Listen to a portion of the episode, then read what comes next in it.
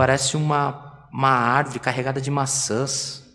O que ele precisar, Senhor, passa na vida dele e provê o que ele precisa. E o Senhor foi comigo, irmãos. E o Senhor nos esperta nessa noite, porque tem alguém na congregação ou recebendo esse culto em algum lugar, nós não sabemos. Você está se sentindo usado, você está se sentindo que estão usando você por alguma coisa, por alguma situação, algum favor que você tem feito, algum carinho que você tem dado, alguma ajuda que você tem, não tem medido esforços, não, você não tem feito na tua casa para ajudar alguém, você está se sentindo usurpado. Hoje o Senhor nos desperta, irmãos, que você também é como um pé de maçã.